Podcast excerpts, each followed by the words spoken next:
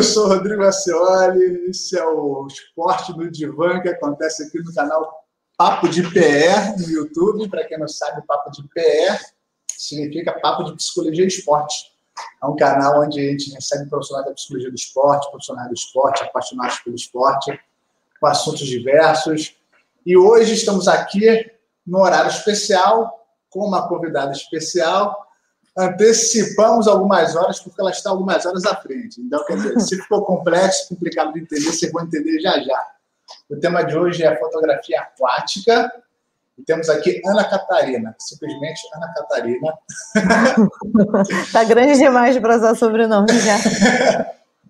e pessoal, assim, Ana, só para quem não conhece o programa, o, o canal é, é constituído por profissionais de diversas áreas, né? Que tem seus programas, a gente une aqui nesse canal. E nós temos aqui o Esporte no Divã, temos aqui o Esporte, o Papo de Pé Comenta, Papo de Pé Entrevista, o Norteando, que é para quem é o Matheus, que faz um programa lá do norte do Brasil, ele, ele conta um pouco da, do mundo esportivo na região norte do país. Temos também o Pesquisa em Foco, né, onde os, pesquisadores da área apresentam os textos, a atualização da ciência. Temos o Esporte no Vian, o, o Esporte Psicologia e Esporte, o Falcão, lá de São Paulo. E também temos agora, recentemente inaugurado, um Bastidores Abrapesp. Né? Logo, logo, temos duas próximas atrações aí inaugurando no programa, no canal. Ana, seja bem-vinda, vamos ao papo. Eu que agradeço pelo, pelo convite, pela lembrança. É, ah. Para quem não sabe, eu estou cantando ela há muitos meses já, mas ela, ela vai contar a história dela e você vai entender o porquê da, da dificuldade de, de consegui-la ter conosco, né? mas olha só, esse papo, eu vou dar a palavra para você, eu jurei. Mas esse papo eu acho muito bacana, pessoal, porque uns dizem que a imagem, né, dizem mais do que mil palavras, né? A, ima a imagem, a fotografia tem a capacidade de nos projetar para tudo quanto é canto, para nos gerar sentimentos, gerar pensamentos, enfim, né? Mexe muito com a gente. E dentro do esporte nem se fala, né? Mas, Ana, conta aí para você, para o pessoal, quem é você? Quem és tu, Tatu? é, bom, eu vou tentar resumir assim de uma forma bem, bem concisa, mas é, com conteúdo, né? Meu nome é Ana Catarina, eu conheço o Rodrigo tem, cara, tem alguns anos, assim, a gente meio que regula de, de faixa etária. É, e aí eu fiz, fiz faculdade quando era mais nova e tal, como qualquer pessoa normal, assim, dentro dos padrões de sociedade, e fiz um concurso público que sem querer eu passei, e fiquei 12 anos trabalhando numa, numa atividade que não tinha nada, absolutamente nada a ver comigo mas acho que por pela estabilidade da, da, do emprego e tudo mais, durou tanto tempo. E eu sempre buscava algumas coisas fora do meu horário, assim, para poder passar o tempo, não conseguia ir direto para casa, me fazia meio mal. E a fotografia foi uma delas, né? Eu nunca tinha tido férias, eu entrei com 23 anos de trabalho. É... E é a primeira vez que eu tive férias, eu falei, ah, eu queria é, aprender a mexer numa câmera e tal, acho que vai ser, acho que vai ser bacana, uma coisa que acho que todo mundo deveria, sei lá, saber, ainda mais nos dias de hoje. E fiz um curso de fotografia. Só que eu sempre tive uma ligação muito forte com o esporte, né? Eu fiz educação física, então é, eu sempre gostei muito assim de, de imagens de movimento. E aí ainda como, como funcionária pública, eu não conseguia ver a fotografia como alguma coisa que me fizesse mudar de vida, alguma coisa rentável. Eu não gostava de nada, não gostava de fotografia de casamento, não gostava, não via fazendo nada disso. Mas eu gostava de fotografia de esporte e de fotojornalismo. E aí, em 2013, eu descobri um, workshop de fotografia de surf. Eu sou uma surfista super frustrada, porque, sabe, morava em Laranjeiras a vida inteira, então é, não tinha a, o mar próximo, os meus amigos também não surfavam, mas eu consumia muito a cultura do surf, assim, eu acompanhava, gostava. E aí, quando eu descobri a fotografia de surf, eu falei, cara, que maneiro, tô fazendo três coisas ao mesmo tempo, tô participando do surf, tô na praia e tô fotografando. Então, isso pra mim foi um mundo perfeito. E aí foi tomando conta da minha vida, aquilo. É, as fotos que eu fazia eram dentro da água, não eram do lado de fora. É, então, era é uma coisa que eu ainda assim faço questão hoje em dia, se me coloca na areia fotografando, fico um pouco agoniada, mas rola às vezes. É, e aí, em 2018, é, eu não conseguia mais conciliar, então abandonei meu emprego, trabalhava na Eletrobras e fui me dedicar exclusivamente à fotografia, que eu não me arrependo nem, nem 0,0001%, nem em tempos de pandemia, em casa, trancada. E hoje em dia eu me dedico exclusivamente a isso. É isso. De surf, na verdade.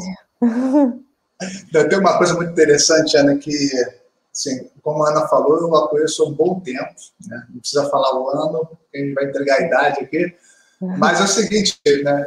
nós temos uma amiga comum, uma super amiga em comum, e nós sempre nos encontrávamos no ônibus indo para a escola.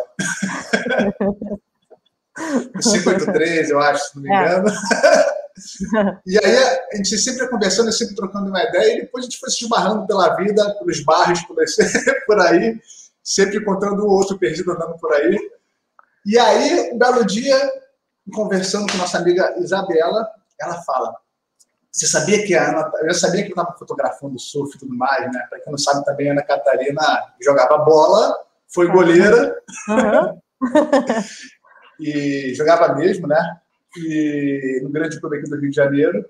E ela, pô, Ana Catarina, eu já sabia que tá fotografando, ela, pô, tá bombando, não sei o quê. E eu sigo pouca gente no Instagram. Eu sigo pouca, assim, eu, eu sigo mais instituição, eu sigo pouca gente, né? Uhum. E cara, ela falou assim: você tem que seguir. Ela tomou o celular da minha mão, botou na sua conta, siga, por favor, né? E cara, não tirei. Eu estou sempre acompanhando as fotos dela. Daqui a pouco eu vou botar aqui o link, o, o, o, o arroba aqui para vocês poderem ter acesso a isso. Cara, isso são fotos maravilhosas. Ah, obrigada. E assim, é aquele tipo de foto que a gente vê, não sei se você sabe, né? Mas tivemos aqui um programa antigo, um debate, que a, a, essa questão do, do, que a imagem pode fazer conosco, as sensações e sentimentos, né? Eu fiz uma propaganda sua. As pessoas vão curtir sua página lá.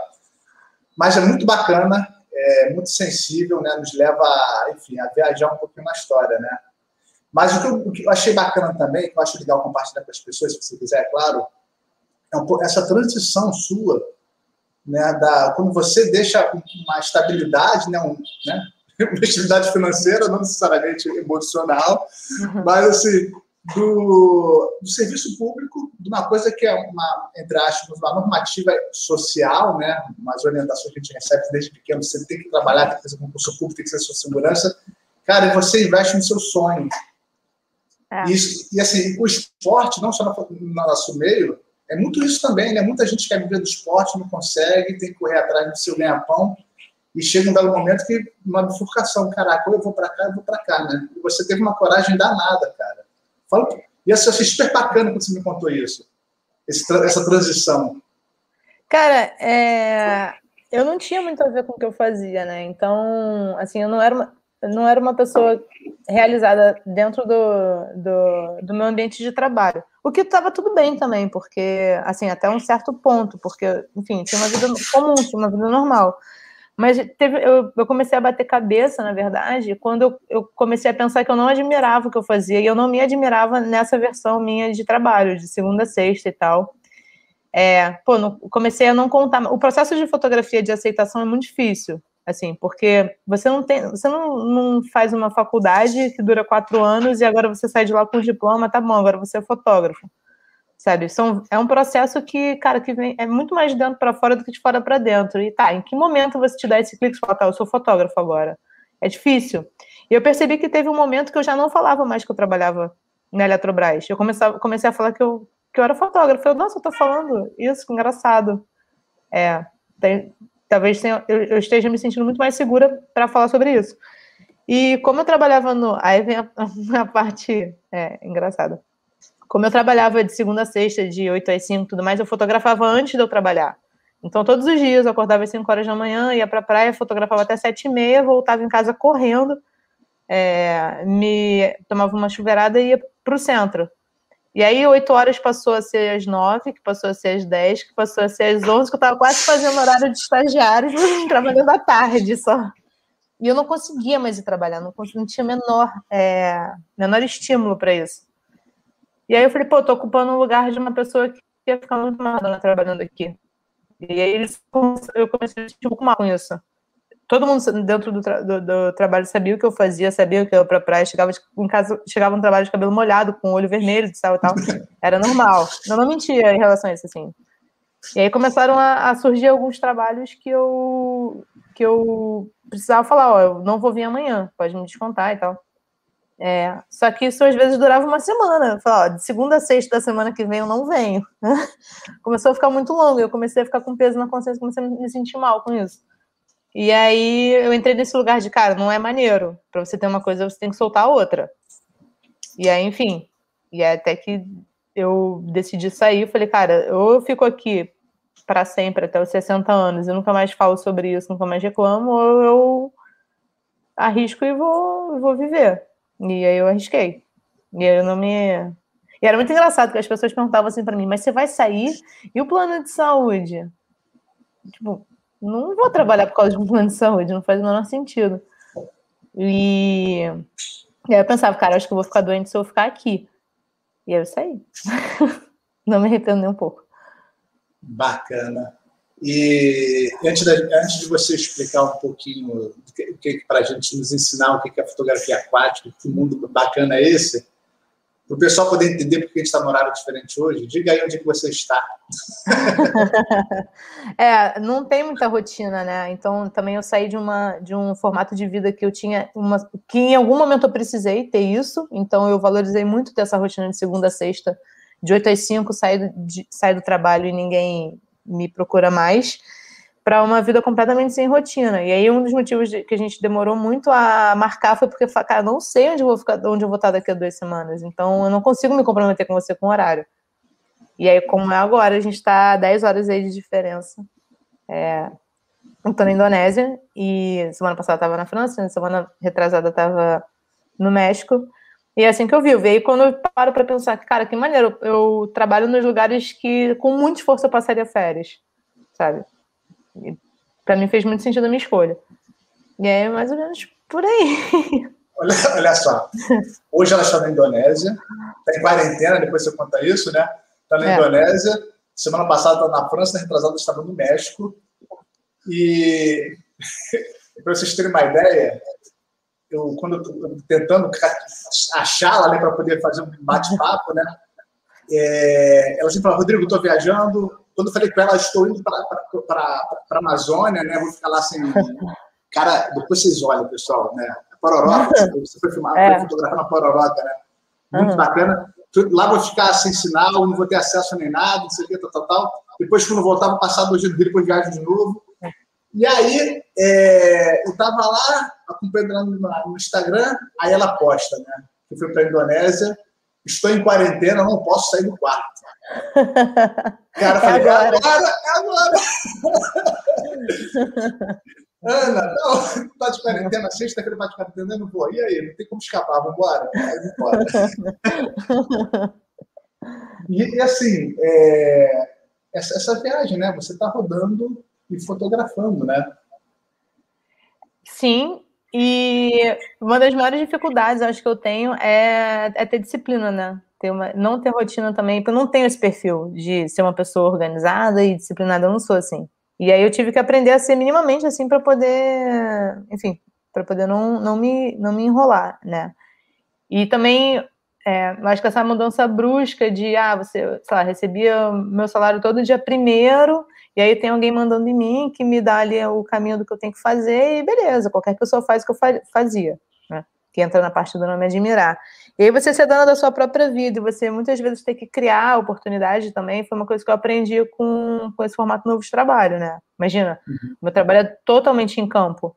E aí, de repente, tem uma pandemia que você vai ficar dois, três meses em casa, sabe? Então tá, beleza, o cenário é esse, eu não tenho com quem reclamar, não vai me juntar, preciso resolver. O que, que eu vou fazer? Sabe? Então, é, eu acho que é um ramo também que você o tempo inteiro. Eu aprendi que você tem que se antecipar, entendeu? Não adianta você esperar a demanda e você esperar as oportunidades aparecerem, você tem que criar isso. E você muitas vezes tem que estar um, um pouco à frente do, dos acontecimentos, assim. É, então, é difícil você, você trabalhar para você mesmo, né? Mas ao mesmo tempo é muito bom. E, cara, conta para a gente o que é a fotografia aquática, cara. Tá, é, eu gosto, eu gosto de, de chamar assim porque eu acho que o que eu não limito, né? Eu acabo não limitando, eu consigo é, expandir e deixar esse horizonte bem, bem amplo, assim, para possibilidades. Então, quando eu digo que é aquático, eu posso chegar e te fotografar nadando. Por exemplo, para quem não sabe, o Rodrigo era atleta de natação, né? É, então, dentro desse universo da água, eu posso ter os esportes aquáticos mesmo, eu posso trabalhar com alguma, alguma marca que queira ter os produtos na, feitos na água, por exemplo, e aí seja mar, seja lagoa, seja, sei lá, piscina de ramos, seja uma poça d'água, qualquer ambiente que o meu equipamento consiga ir. Né? A câmera que eu uso é uma, uma, uma, uma Canon normal, que troca lente, enfim, só que ela tem uma caixa que protege ela da água e pode ficar curtinha e pequenininha e leve, ou pode ficar bastante pesada de acordo com a lente que eu uso e de acordo com a minha intenção, de acordo com a minha linguagem. Isso são escolhas que eu, que eu, que eu vou tomando e estratégias dentro da, da, da minha fotografia para determinada situação. Só que o que eu mais gosto de fazer, sem sombra de dúvida, disparado, é fotografar surf. É, sem anos-luz.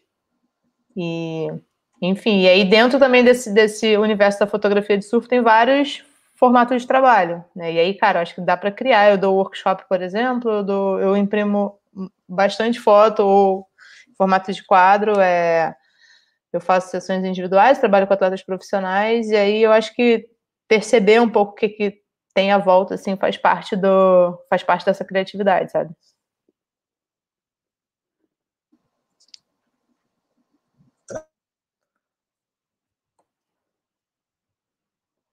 Acho que você travou, Rodrigo.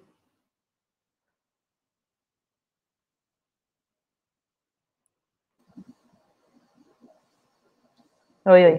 Oi, oi. Eu não sei se foi eu que caí, se foi você que caiu, se... não sei. tá, vamos lá, vamos, desculpa. Mas pode, você estava falando sobre o que você entende, você pode fotografar em qualquer poça, qualquer piscina, qualquer mar, qualquer piscinão. É, isso. E, e aí, enfim, tem diversas possibilidades e diversos tipos de, de demandas, né? Então, pode ser uma, alguma marca de roupa, alguma marca de, algum, de alguma coisa, pode ser é, um esporte, pode ser pensar em algumas situações diferentes que eu fiz. Já, tipo, isso do piscinão eu falei, mas era, era verdade. Eu já fiz uma, uma série documental lá. É, mas sem, sem sombra de dúvidas, o que eu mais gosto de, de fotografar é surf. É, cara, é o esporte que eu que eu realmente gosto, que eu realmente me interesso, que eu realmente consumo. E é engraçado, assim, porque chega num ponto que o trabalho meio que se confunde com o que é, com o que é diversão, com o que é social, sabe? Então, a gente sempre brinca assim, o que, que você faz no seu dia de folga? a mesma coisa que todos os dias vou fotografar surf. É, vai pergunta, faz essa pergunta para o nadador. O que, que você faz no fim de semana? Nada. Nada. É bem isso, eu acho isso muito legal, porque eu não sei, assim, eu não sei quando. É, muitas vezes eu me perco nos dias, às vezes eu vou postar alguma coisa, eu escrevo sábado, mas eu vou descobrir que é domingo. É, isso para mim é uma satisfação, porque não tinha isso, né, antes. No meu outro formato de, de vida era, era muito era muito categórico. E, e, você, por fato de surfar muito, pessoal do surf, né? E aí, através do seu trabalho também, foi descobrindo outras vertentes dentro do surf, né? Os é. tipos de prancha e modalidades que acontecem dentro d'água, né? Isso é muito Sim. bacana também. É, e aí, assim, eu não tenho, não tenho como não fazer essa diferenciação, né? Você muitas vezes tem uma vida de atleta também, né? A impressão que eu tenho é que você tem que fazer alguns treinamentos para poder estar ali dentro. Sim, sim.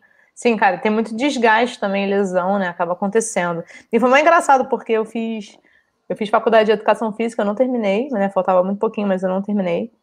É, e aí eu falei, eu nunca mais vou usar nada disso. E hoje em dia eu uso muita coisa é, que eu aprendi lá. Então, assim, as minhas disciplinas eram é, natação 1, natação 2, polo aquático 1, nado sincronizado 1. E o, o meu nado é totalmente baseado no, nos fundamentos que eu tive na, em polo aquático 1, por exemplo. Uhum. E aí é uma mescla, porque eu não nado crawl, não nado costas, não nado nenhum desses estilos. É, um, é uma combinação de vários de várias técnicas ali, uma abraçada de um com a pernada de um, a minha mão boa ficou ocupada o tempo inteiro e com uma resistência, né? Que, pô, não é leve, acho que a minha caixa hoje em dia deve ter em torno de 6 quilos, mais ou menos. Cara, então, você, você nada com uma caixa de 6 quilos na mão. É, é isso. isso. Ah. Então, essa mão que é boa, que é a direita, que é que sustenta mais, ela não, não ela não, não, não, se movimenta dentro da água com braçada. Então, eu tenho que nadar com a minha mão, que é completamente cega, é, numa pernada que também não tem é, estilo, ela não é de crawl, muitas vezes ela é meio lateral, meio tesoura, enfim, eu faço muito palmateio também de, do polo aquático para me sustentar, e às vezes faço, dou umas palminhas assim com o pé, né? É, para poder saltar, saltar dentro d'água. Então, exige. foi muito legal, porque essa, essa, essa bagagem da educação física me trouxe muita consciência corporal, e eu, quando eu começo a entrar ali no Fantástico Mundo, que tá, tá, tá demorando muito para vir entre uma série e outra, eu começo a, a, a prestar atenção no que eu estou fazendo, para ver de que forma eu consigo melhorar isso. E, enfim, acaba sendo bem desgastante, né? São duas horas, três horas na água, às vezes duas, três vezes por dia, depende. Você falou uma coisa muito bacana que a gente conversa muito na psicologia do esporte, que é a consciência corporal. É. Né? O atleta, a pessoa que, enfim, né, tem essa consciência, né, que ela se conhece, ela tem um, um passo à frente na, na, sua prática, na sua, enfim, né, na sua competição, na sua atividade. E tem outra coisa também que é o, o seu feeling, né, a sua, a sua percepção com o ambiente que você está inserido. Você está dentro d'água, você está num, num, elemento que está em constante movimento, hum. é, é, você tem ondas, você tem ondulações, você tem correntes marítimas ali. Sim. E tem uma coisa muito bacana que a gente já trabalha nas nossas percepções também, né? É você estar inserido ali você trabalha muito com visual, claro, você está fotografando, trabalha muito com visual, né? Mas também tem aquela coisa do controle do mar, né? As suas percepções, as suas sensações, né? Os seus sentidos ali. Sim. Cara, como é, como é que isso foi sendo desenvolvido? Como é, como é que você percebe esse, esse, Como é que você se percebeu já? Opa, já, eu já sou elemento desse, desse ambiente aqui, eu já sou quase um peixinho, né? Como é que você foi, foi desenvolvendo isso?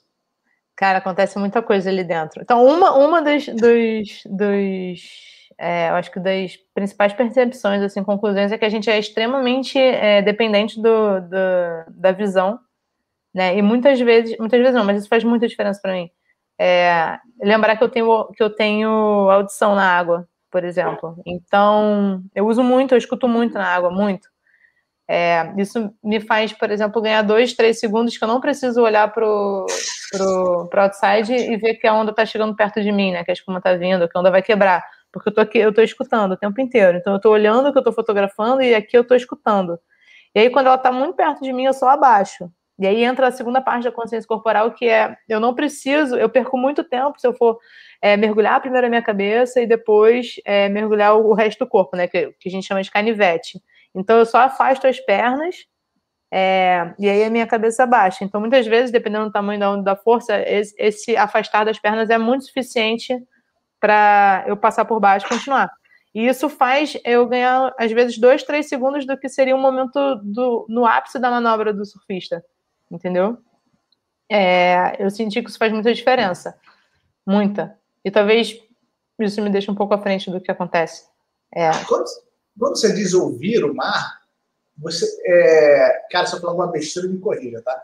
Mas assim, é, isso é tanto com a cabeça fora d'água como a cabeça dentro d'água. Você tem sons diferentes? Você, tem essa percepção da, da, do mar, assim, dentro e fora Tem sons diferentes, tem, mas quando eu tô dentro d'água, eu escuto quando a onda já quebrou, que para mim não faz muita diferença, na verdade. Isso é muito uhum. mais na superfície, enquanto aquilo ali tudo tá acontecendo, enquanto o surf tá acontecendo, né?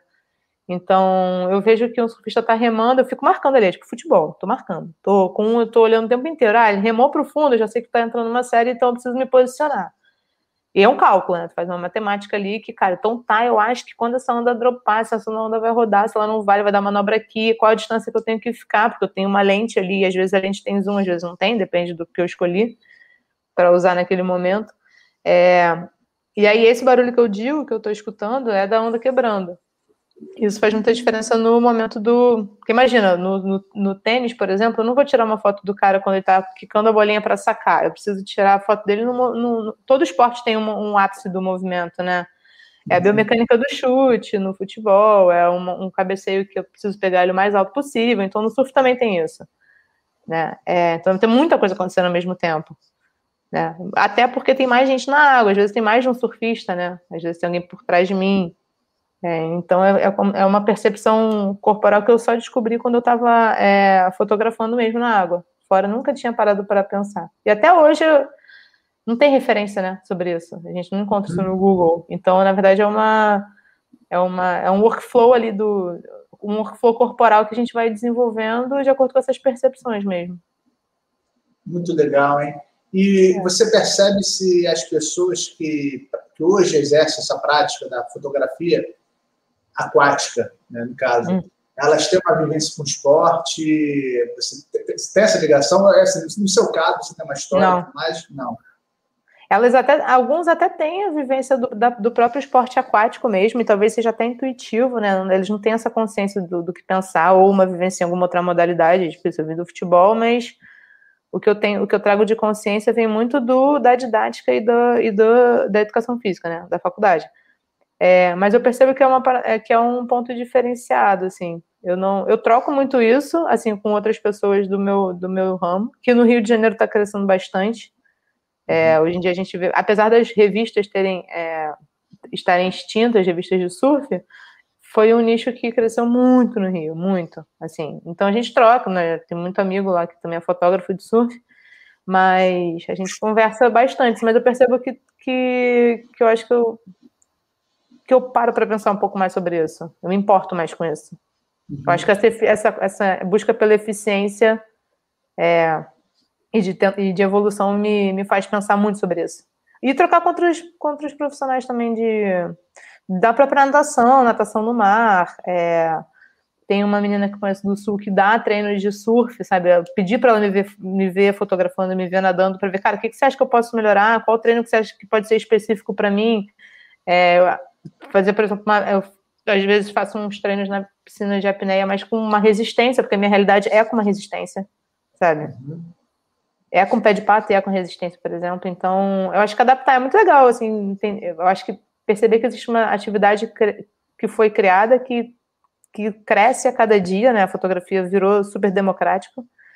E você pensar sobre que forma a gente pode melhorar isso corporalmente. Você falou uma coisa que achei muito interessante aí, né? A coisa do treinamento, a coisa da consciência corporal, né? Isso vai, vai, vai te colocando em situações e tendo mais oportunidades para ter mais registros, né? Você consegue Sim. estar inserido ali no meio.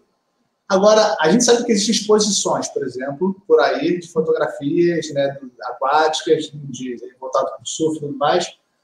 Mas existem competições também de fotografia? Existe, é, eu não sei se pode chamar de competição, mas existe sim um evento onde o fotógrafo vai lá, o artista publica e tem uma, uma escolha do público. Sim. Cara, existe muito mais na, na, lá fora, mas não voltado, assim, um outro voltado para o surf. E uma vez a gente criou no, no Rio um concurso chamado Rio Photo Festival, que era muito mais para unir a galera, assim. Então, como eu não, como eu não vim no do, é, isso tudo é, é muito engraçado porque eu, eu trouxe muito da educação física isso, né, da inclusão. Então, eu não vim do surf, eu não conhecia nenhum surfista. É, minhas fotografias começaram a melhorar a partir do momento que eu comecei a fotografar é, surfistas hum, melhores e com uma melhor performance. Então tá. Então uhum. vamos fazer um concurso em que a gente consiga é, transformar a fotografia em algo democrático. Então, ah, o cara tem a câmera, ele fotografa, mas ele pode não conhecer nenhum surfista. Então vamos, vamos fazer o seguinte: a gente vai premiar o fotógrafo, vai premiar o surfista também, porque a gente entende que uma boa foto de surf não se faz sozinho, é em dupla. E aí uhum. a gente fazia uns encontrões, assim, a gente abriu uma janela, ó, então nesse mês aqui de maio, dia 1 de maio, dia 30 de maio, vai rolar o Rio Foto Festival, tá valendo, as fotos têm que ser feitas nesse período, não adianta você ter uma foto linda, maravilhosa, no mesmo lugar, mesmas condições para todo mundo, e aí no meio disso a gente realizava uns encontrões, assim, a gente marcava, ah, então vai ser sábado, 8 horas na Joatinga, vai... Tá, e a gente levava os surfistas, e se algum fotógrafo não tivesse surfista, eles estavam ali. É, uhum. e aí foi um maior sucesso, porque um, um dos pontos da, do pessoal, dos fotógrafos do Rio ficarem bem unidos foi muito desse, desse, desse concurso que rolou. É, e aí, enfim, independente de ter, tem que ter um ganhador, não tem como, né? Porque era um concurso, mas foi muito mais do que um concurso para ver ah, qual é a melhor, né? Porque na fotografia também tem isso. O que, que é melhor? Né? É muito subjetivo. Meu, a minha, a minha, uma foto que eu acho bonita, você pode não gostar, e não tem problema, é arte, é, é acontece. É, mas foi muito mais para movimentar e para fomentar e para reforçar nosso mercado, assim, do que de fato para promover e, sei lá, talvez inflar o ego de alguém, de algum fotógrafo. e tem essa questão da subjetividade, né, que enfim, né, assim para a psicologia, a discussão sobre subjetividade, e aí a gente fala muito também sobre a o que, o que é a melhor foto para cada um, né? A gente, a gente pode é, trabalhar, a gente pode simplesmente trabalhar, olha, é, é, é, a luz, é o que ele conseguiu pegar ali, o que ele captou, o que ele registrou, ou que é. Eu, eu botei é, aqui, ou... ó. Rapidinho, eu botei o link aqui do vídeo, porque quando a gente rolava os concursos, a gente fazia, a gente filmava. Era eu e mais dois organizadores. É, e aí, no, quem quiser ver, tá, tá aí o vídeo, é muito legal, assim, porque conta exatamente a história, a gente numerava as fotos e mandava para os juízes, os juízes votavam em números, não votavam em nomes, né? Então, não importa se era um fotógrafo que acabou de surgir ou um fotógrafo que já vive disso há anos. É muito legal. Esse, esse projeto dá muito, dá muito saudade. Eu vou botar aqui na tela também, só um segundinho. Tá. É, mas, enquanto isso, pessoal, eu tô, vou fazendo a pergunta e vou botando aqui na... Uhum para a gente botar aqui na tela, e é o seguinte: é, desde, pode ser até uma questão técnica da foto, a luz, imagem, foco, não sei os termos técnicos e tudo mais, mas pode ser até o que, que aquela foto, para onde aquela foto transmite a pessoa, qual o sentimento que a pessoa Sim. tem ao olhar aquela foto. Claro, claro. E aí muitas vezes a foto fala muito mais sobre mim do que sobre a pessoa, né? Então, enfim, é um, é, esse é um assunto enorme, assim, um assunto muito longo até. E é realmente é subjetivo, ela como qualquer, é, como qualquer arte, como qualquer atividade, ela existem regras, assim, regras no sentido de técnicas, que elas podem ser construídas ou desconstruídas, né? Então é uma, é uma arte muito, muito subjetiva. E isso é ótimo, né? Porque da, da mesma forma que eu posso olhar uma foto minha hoje em dia e detestar daqui a três anos eu olhar e falar, nossa, mas que foto legal, porque eu já, já foi, já mudei, minha, minha, minha percepção já mudou, já não sou mais a mesma pessoa, então é, é um pouco por aí, assim. E eu acho que essa é a grande graça, né? Olha, para quem nos vê, né, o link né, não vai dar para clicar na tela, tá, pessoal? Por favor, clique na tela para tentar entrar no vídeo. Mas isso aí tá, para vocês terem uma noção do, de qual é o link. Lá no chat também, para quem depois pode assistir, pode acompanhar ali. Também já estava colocando no chat para todo mundo acompanhar. Enfim, mas muito bacana. E, e tem uma coisa, Ana, deixa eu voltar para cá, para poder me concentrar mais em você, que é o seguinte. É, a gente vem conversando muito tempo com, pessoal, com pessoas de outras modalidades, né? E o que, que as pessoas falam muito comum é o seguinte. Né, pelo ciclismo, por exemplo, tem uns barulhos muito comuns no ciclismo. Né? Então, é você quando está pedalando, está tá girando redondo ali, tem um barulho da corrente, tem um barulho do vento passando no seu ouvido. É uma uhum. coisa bem assim, quem pedala sabe, né? Quem está com a cara no vento sabe. Quem está no basquete é o barulho da fricção do tênis, é o cheiro da bola, é aquele uhum. barulho de kick. Aí a gente grita assim, poxa, tem um barulho do chuá, né? quando você arremessa e faz uhum. chuá, tem um, faz um né? quem está ali consegue ouvir isso, né? E viajar, ter sentimentos. Né? Então, assim, cada esporte tem um som, cada esporte tem um cheiro. E as pessoas remetem, né? Quando vem alguma cena, elas remetem tudo isso, né? Sim. E aí, quando eu vejo as fotos de surf, né? As fotos do mundo aquático, né? É, enfim, as pessoas têm a capacidade de fechar os olhos e viajar naquela foto e ter uma série de sensações. Uhum. Sim. Quando você olha suas fotos, já aquelas que você já publicou, você registrou, você consegue lembrar que dia era, que momento era, qual era o perrengue, que era o perrengue? Quais são as sensações que elas geram em você? Pô, tem umas que são muito marcantes, assim, eu lembro a data, é, até porque eu preciso desse workflow para organizar né, minhas pastas e tal, então acaba que eu guardo bastante.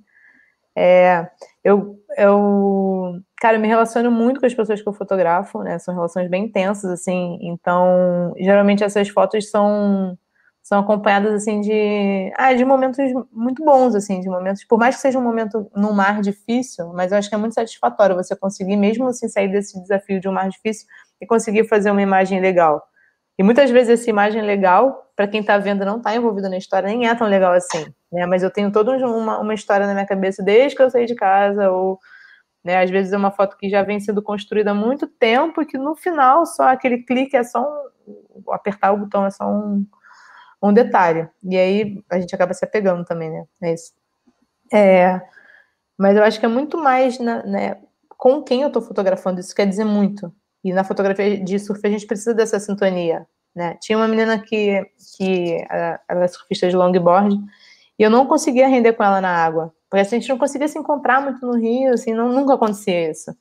E aí teve uma vez que eu consegui fotografar ela, estava entre uma viagem e outra, foi muito legal, porque foi muito leve para mim. Eu estava vindo de um lugar frio e tudo mais. Eu só queria uma marolinha quentinha no Rio de biquíni. Eu só queria isso. E ela também estava vindo de competição e tal. Então, foi, uma, foi dia 31 de janeiro de 2020. Ah, é? Eu lembro. É. E aí, depois que aconteceu, né? É, depois que passaram aqueles dois, três primeiros meses de quarentena e tal, a gente, que o surf voltou, eu coloquei num caderninho é, o que eu achava que eram os meus pontos fracos, assim, o que eu tinha que melhorar, que eu achava que eu precisava melhorar, né? E aí, esse era, uma, esse era um dos pontos, longboard, que eu não, eu não tinha o costume de fotografar, por exemplo. E a gente começou a ir todos os dias para a praia, todos os dias eu ia com ela, todos os dias com ela.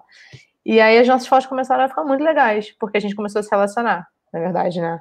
Então, a gente começou a ter sintonia, uma troca, enfim, e faz muita diferença isso, é, essa relação com quem você está se fotografando. Isso para mim acho que é um dos é um dos pontos mais positivos assim de eu ter ah, de eu ter trocado o que eu faço e do, acho que do que eu sou mais grata na fotografia, porque eu não, não conheceria nem conviveria com, sei lá, 10% das pessoas que hoje estão no meu dia a dia se não fosse fotografia. Talvez eu nunca conhecesse, talvez a gente nunca falasse nenhum oi.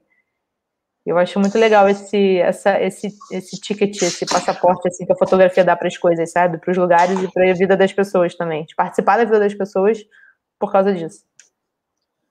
É muito interessante isso, né? A gente não está sozinho em um canto, né? A gente precisa. O esporte nos traz isso, né? Você pode estar é. numa atividade individual, onde é só você contra todo mundo, mas você precisa do outro para poder performar, você precisa do outro para poder melhorar, você precisa. Pô, até na natação, né? Exatamente. Exatamente. E sabe o interessante?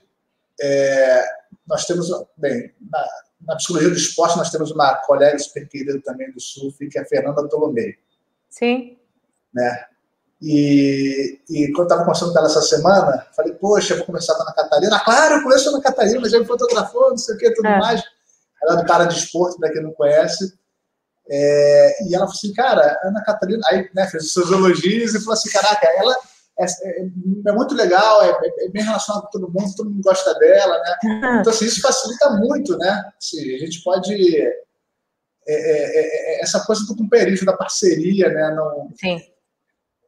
Essa, essa, essa, conexão, essa relação torna a coisa muito mais fácil, né? É uma confiança, né? A pessoa está te dando essa confiança para você estar tá abrindo um espaço da tua vida ali que, que talvez ela não abra para pouca, poucas pessoas, né? Uhum. É, é bem, é, bem, é bem por aí, assim. Eu acho que isso para mim é um dos pontos mais que eu mais gosto de ressaltar assim, na fotografia. É, se eu não se eu não fotografasse, eu não eu não eu não iria para os lugares que eu que eu vou e eu não me relacionaria com as pessoas que eu me relaciono. Agora, com certeza absoluta.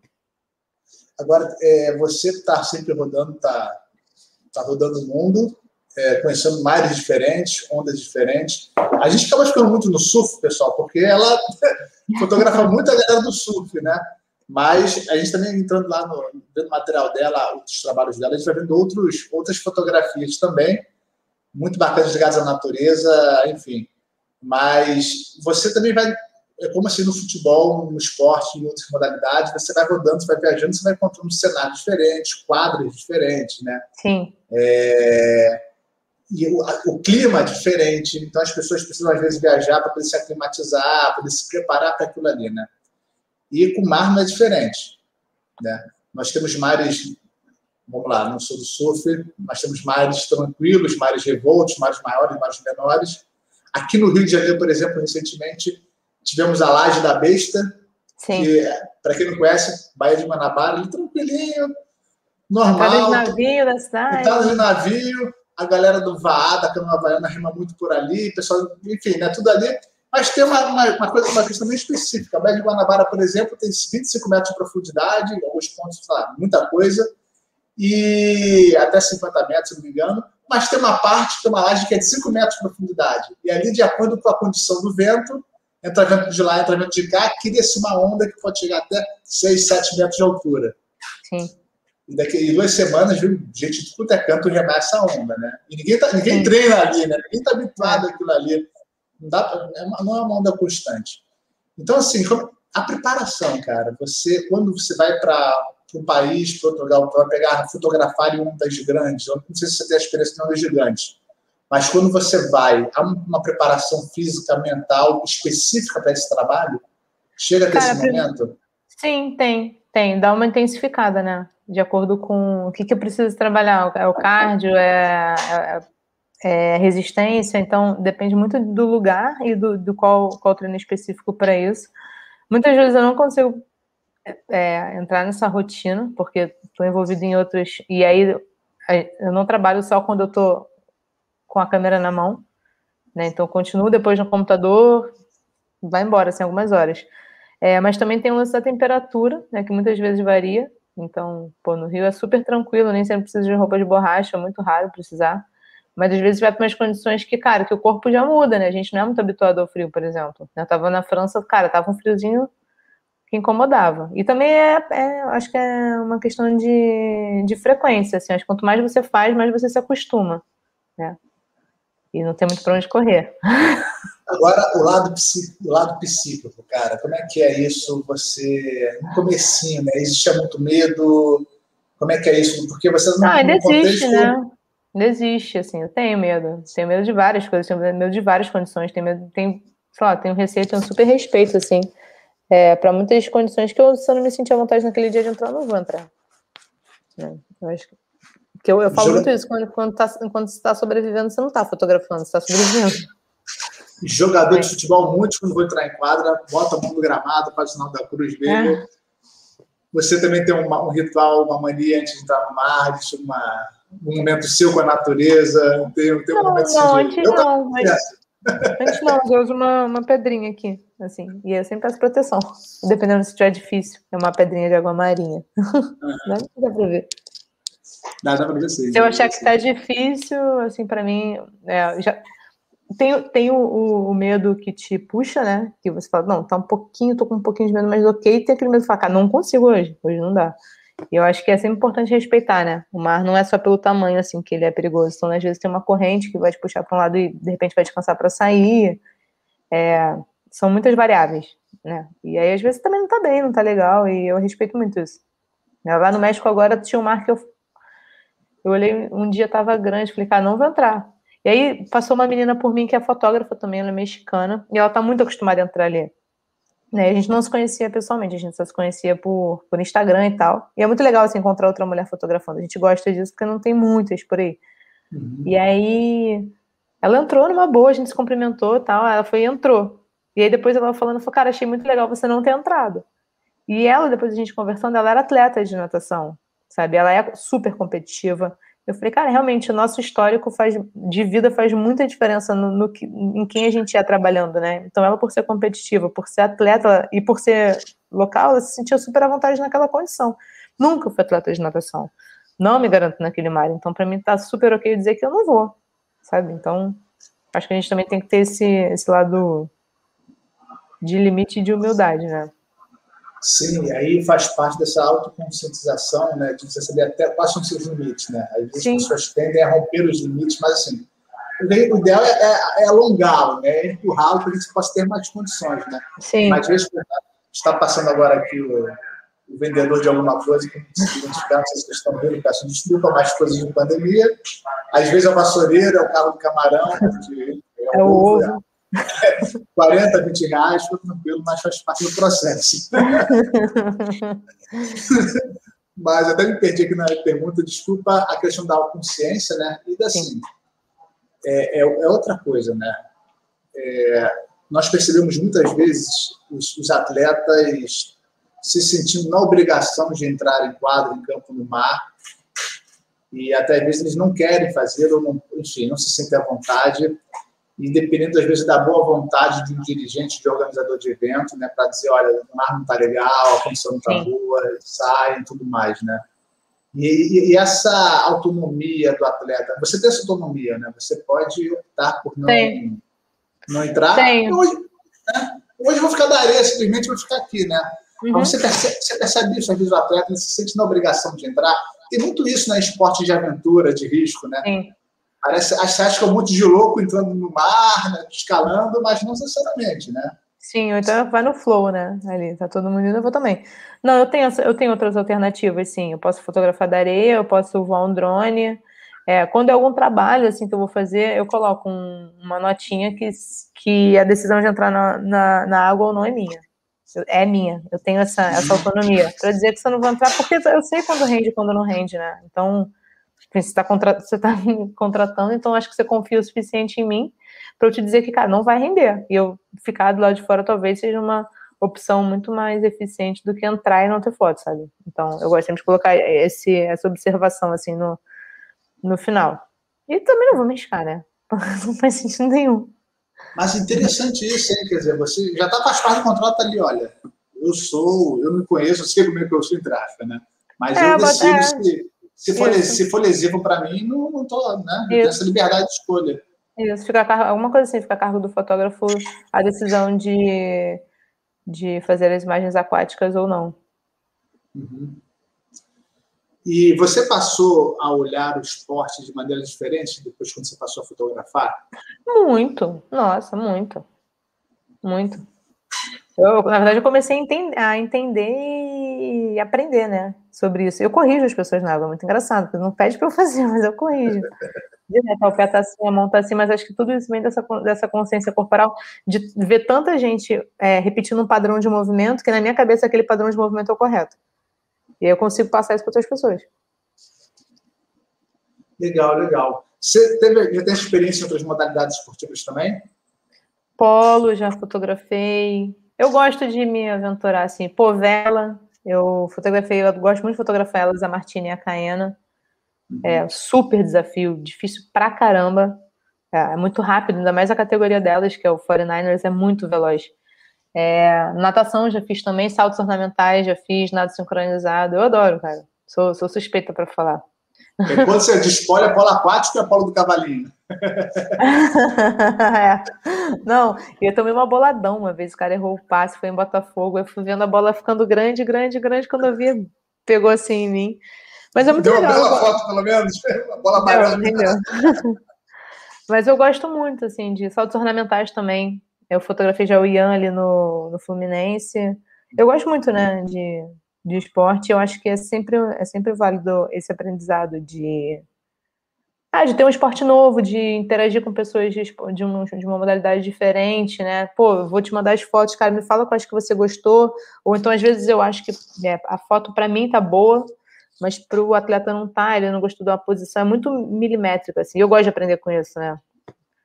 Agora, então. Cara, pensei aqui na questão da humanização, cara, pensando nisso tudo agora. Porque, olha, eu estava pensando, né? É, para quem está de fora, né, às vezes, às vezes, as pessoas acham que os atletas são robôs, né, são máquinas, são pessoas frias. E você, falando sobre essa sua experiência, você tem a oportunidade de conhecer, interagir, viver um pouco com as pessoas Sim. que você trabalha, né? E você Sim, conhece geralmente o outro lado. amiga, né? E você conhece o outro lado disso, né? E você, assim, vamos pensar, no esporte ao ar livre, fora d'água, as pessoas simplesmente estão com a lente aí apontada lá de fora e simplesmente pegam o movimento, pegam o contexto do jogo, mas a pessoa às vezes não sabe quem é aquela pessoa, o que, tem de sentimento ali dentro, o que ela está pensando que ela vive, né? Sim. E você tem a oportunidade de fazer isso conhecendo o atleta. Sim, é, até porque o que eu faço, eu preciso dessa interação, eu preciso estar perto dele, né? Então, acaba sendo construído, né? E, e, e, geralmente o atleta fica muito amarradão porque é uma forma também dele ver onde ele pode evoluir, né? Porque às vezes ele acha que ele está fazendo um movimento, mas ele não está fazendo do jeito que ele acha, né? A famosa expectativa é a realidade. E aí o ajuste é muito fino, assim, e através das imagens ele consegue ter essa, acho que essa excelência do, do que fazer ou não, né? Por exemplo, a Martina e a Caena, é, eu acho muito maneiro quando o barco tá adernado. E elas falaram, cara, não, porque significa que tá tudo desequilibrado. Então a foto boa mesmo do barco é o barco reto, a retranca alinhada, a foto mais sem graça. Eu falei, caraca, sério, beleza, é o que para elas. É, então eu vou tentar colocar esse, esse, esse funcionamento do barco perfeito dentro de um cenário que para mim faça sentido, né? E geralmente quando a gente vai fotografar é na Baía de Guanabara, então, cara, entrada bonitona e tal. Então, de que forma a gente consegue se agregar ali, né? Vamos construir junto. Né? Então, eu acho muito legal isso. Né? Eu sou muito suspeita para falar sobre, sobre esporte. Então, não é à toa que eu fiz educação física e tal apesar de não, não, não, não ter terminado, mas sempre me, ah, me encheu os olhos, assim, eu acho que poder contribuir com isso através da fotografia faz muito sentido para mim, sabe? Eu acho que é uma uhum. forma de eu participar sem estar diretamente ali na... No surf foi isso, né? Eu aprendi a participar do surf. É. Olha, você tem você acaba tendo um papel, você, digo vocês, né? Vocês que trabalham Sim. com fotografia, de promover a modalidade também, né? Sim, muito, muito da voz, né? O surf adaptado foi isso. A Fernanda, se, se, você trocar uma ideia com ela, ela vai falar.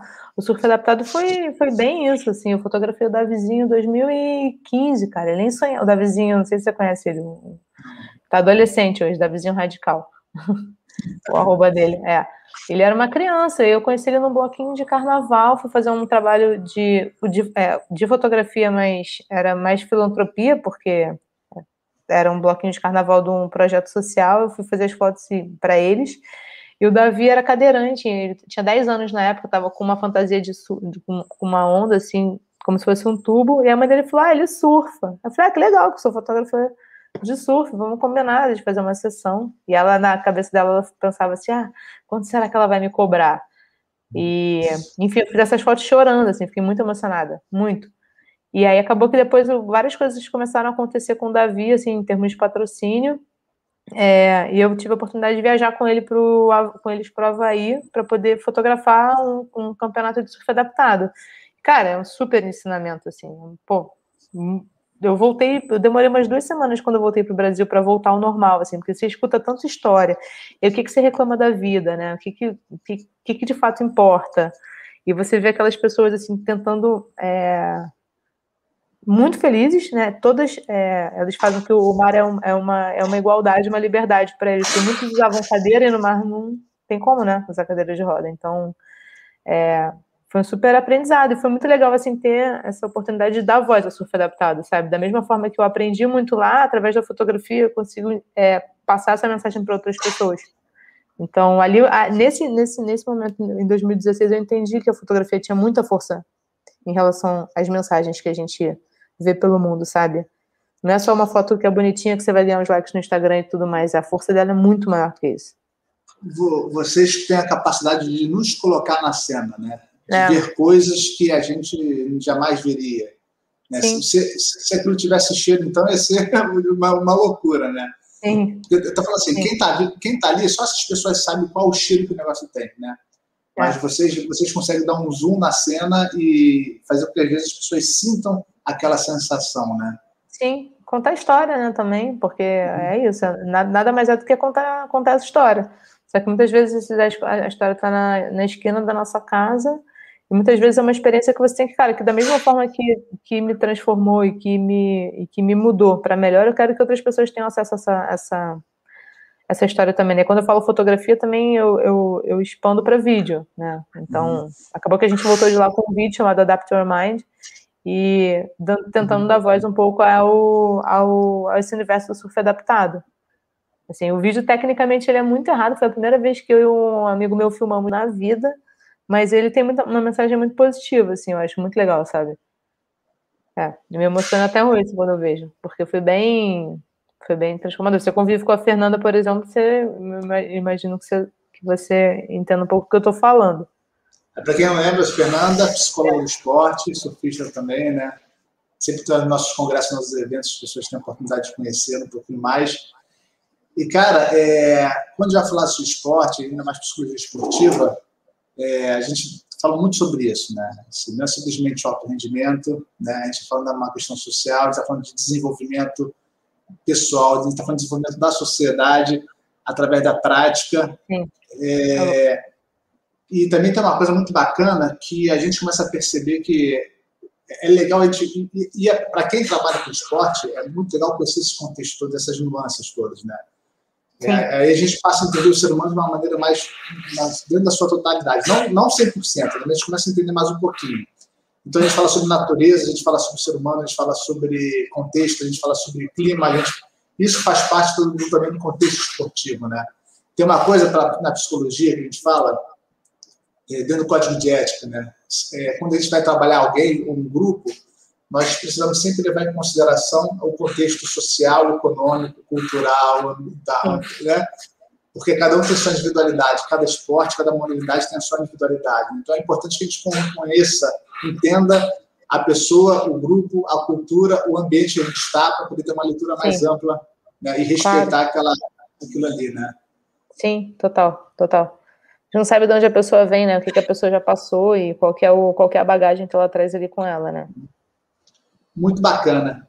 Ana, a gente já está chegando no finalzinho aqui já. Uma hora tá. passa rápido. Cara, eu sei que você está na correria. Eu sei que eu te peguei ali pelo pé, numa brechinha ali. É, mas, cara, te agradecer muito pela oportunidade de trocar essa ideia. Né? Eu, não li, eu não lhe vejo presencialmente mais mais de um ano. mas, mas a gente não se esbarra, né?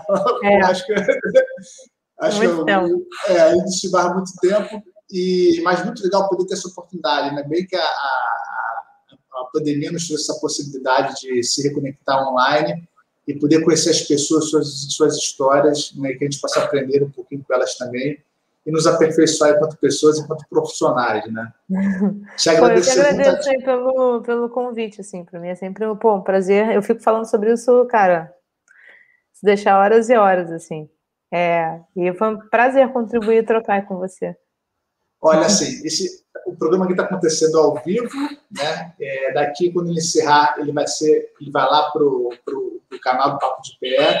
E aí vocês podem compartilhar, podem compartilhar, mostrar para os amigos, apresentar fotografia aquática, apresentar a Catarina, o seu trabalho, fazer mais uma vez aqui na tela a divulgação da conta dela no Instagram para que vocês possam conhecê-la e conhecer as fotos dela, né? Uhum. Ana Catarina Foto com PH.